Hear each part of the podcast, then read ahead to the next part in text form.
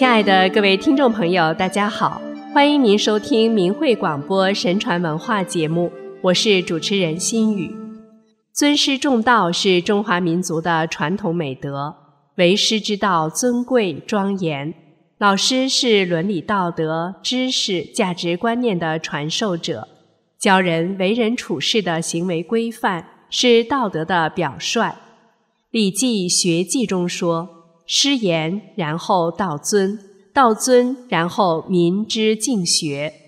维护师道尊严，不仅要求学生的言行举止体现出对老师的尊敬和礼貌，更要从内心里敬重老师，勤奋学习，做到明真理而躬身力行。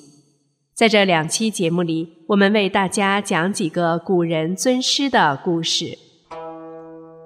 帝尧拜师访贤，《汉书》云：“尹寿尧师。”《贞观政要》中也有唐太宗下诏要求尊师重教，特别指出：皇帝学大颠，颛顼学路图，尧学尹寿，舜学务成昭。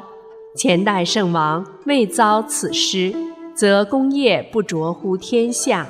名誉不传乎宰籍，夫不学，则不明古道，而能政治太平者，谓之有也。帝尧治理天下万民，使海宇清平，举贤任能，可谓人才济济。但他仍唯恐埋没人才，还常常深入山野之间去巡查细访，求贤问道。一次。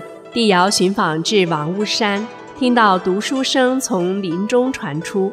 寻声见到三间草屋，一童子正在读书。帝尧见他所读之书是一部说道德的经典，就问：“汝小小年纪，能读懂这样深奥的书吗？”童子答：“本来不太懂，经师傅讲授之后，已能明白了。”帝尧道。汝师父姓甚名谁，在吗？童子道：“我师父姓尹名寿，出去采药未归。”帝尧道：“何时归来？”童子道：“很难说，或则一月，或则十几日。”帝尧见屋内三面图书，大多是论道德方面的书，还有天文占卜之书等，心想尹寿必是高士。次日上午，帝尧叫从人备了礼物，再到尹寿家探望。见尹寿未回，童子仍在那儿读书，对他说：“朕访汝师未得相见，现因事急须回京，区区薄物，烦汝转至汝师，明春再来奉业。”童子道：“我昨日已听邻人说，汝是当今天子。”我师父向来与贵人少来往，这些东西我不便代收，恐师父责罚。汝说明年还要再来，何妨自己带来？此刻请汝带回吧。帝尧只得收转礼物，随从都说这童子无礼。帝尧道：“朕却喜他纯真，真不知世间有势利二字，不愧隐者的弟子。”帝尧回来后，与众臣说起尹寿。历官何仲、何叔兄弟说，尹寿却是有道之士，本想荐举他，因知道他隐居，绝不肯出来做官，所以未提。帝尧道：“朕想古来圣帝都求学于大圣，如黄帝学于大颠，颛顼帝学于陆图，黄考学于赤松子。”尹先生既然道德高超，又高涛不肯出山，朕拟拜之为师，亲往授业。汝二人可以朕之命先往见绍，朕再前往谒见。二人答应了。转瞬冬尽春回，帝尧择日动身，与何众兄弟一起进往王屋山来。远远望见尹寿居住的草屋。帝尧便叫车子停下，与二人徐步过去。走到草屋边，只见童子仍在那儿读书。帝尧便问他：“师傅呢？”童子急忙进去禀告。随后，尹寿出来向帝尧深深致谢，说：“去岁汝城御驾数次罔顾，鄙人时值他出，未克迎驾，实在抱歉之至。后来又由何氏昆玉转达帝意，犹觉惶恐万分。那北面受学之盛世，在古时原是有的，不过那个为师的。”都是道德学问非常卓越之人，如鄙人这样山野之夫，寡闻浅见，知识毫无，哪里敢当帝者之师这四个字呢？帝尧道：“弟子访问确实，仰慕久深，今日专来直至，请武师不要见惧。”说着走到下面就拜了下去。尹寿慌忙还礼。何仲将质疑呈上，尹寿还要推辞。何仲道：“我主上一片至诚，斋戒沐浴而来，请先生不要推辞了。”尹寿方才答应。尹寿请帝尧与何仲兄弟坐下，彼此轻谈，足足说了半日。尹寿讲说道德及天下之理，帝尧听了极其佩服。帝尧道。弟子想访求到一个大圣人，将大位让给他，亦想寻几个大贤来辅佐。因受道，赵帝这样的谦光，当自有大圣人出世，可以遂帝之志愿，成帝之圣德，并可以做一个天下为公的模范。但是此刻尚非其时。说到当世大贤，如许由立身必履于主。习邪就不肯做，善邪就不肯食。生平行事必居于义，善卷学识渊博，重义轻利。还有朝父、子周之父、伊夫子、披衣、方回等，都是真正的道德之士，隐居在山中，不迎世俗之利的。后来帝尧对这些有道之士，皆一一拜访求教。帝尧就住在王屋山十日，尹寿每日向帝尧讲授有关道德经典，晚间与他一起仰观天象，讲述天文星象之理及预测等。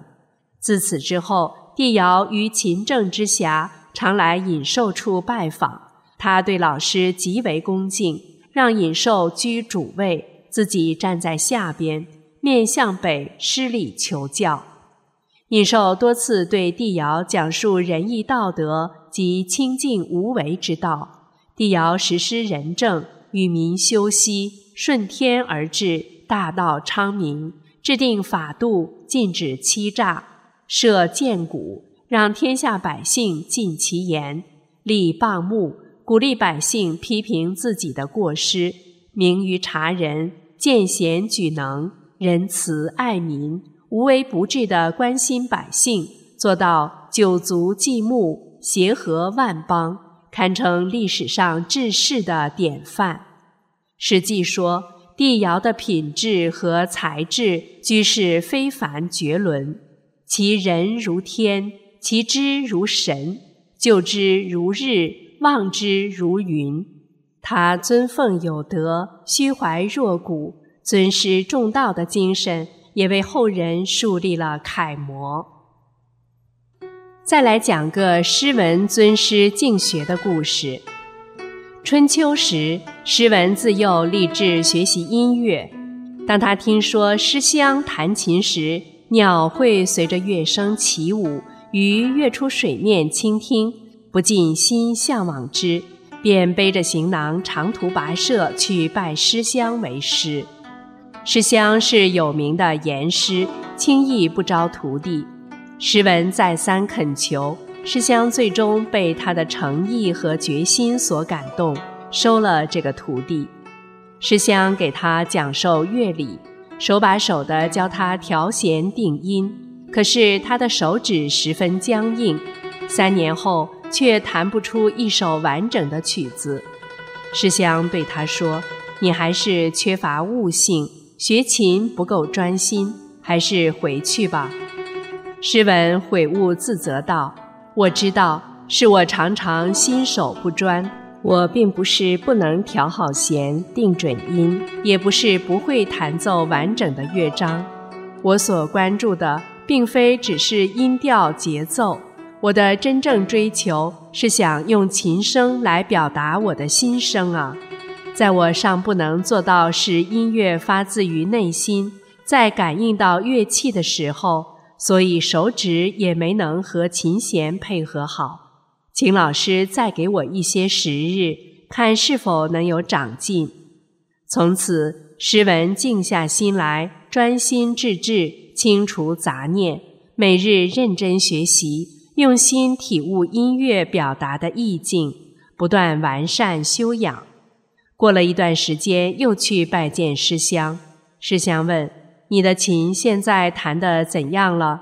诗文说：“得之心矣。”请您听我试弹一曲吧。诗文开始拨弄琴弦，他首先奏响了属于金音的商弦，使之发出代表八月的南吕乐律。只觉琴声夹着凉爽的秋风拂面，草木都要成熟结果了。面对着金黄收获的秋色，他又拨动了属于木音的角弦。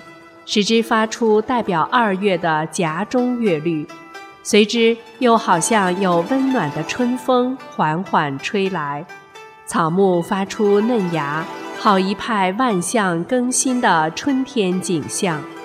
接着，诗文奏响了属于水音的雨弦，使之发出代表十一月的黄中乐律，随之竟使人感到霜雪交加，江河风动。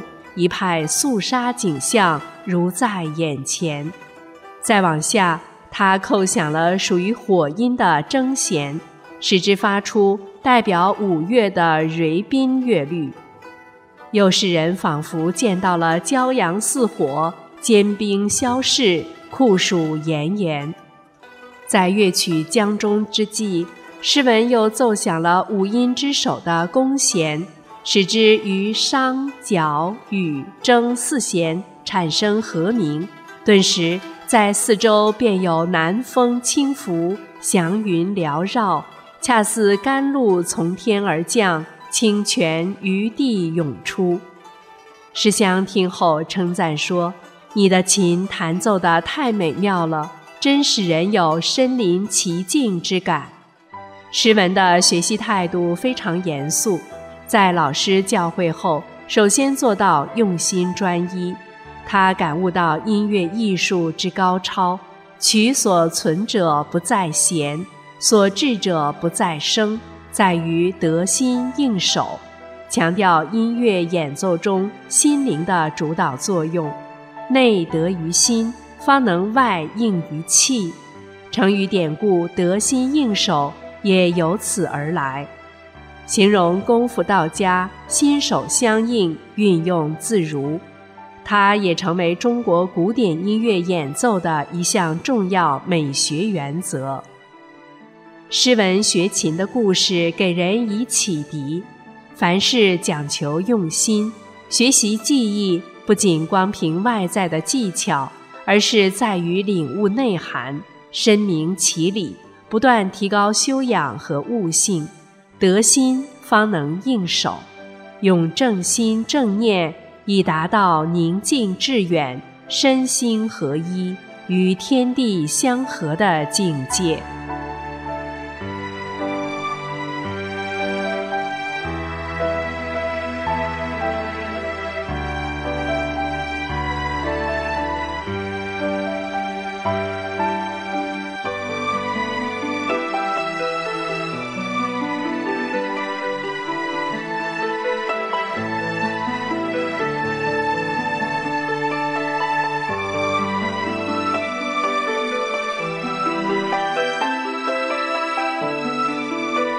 听众朋友，今天的节目时间又到了，心语感谢您的收听。下期节目我们接着讲古人尊师的故事，再会。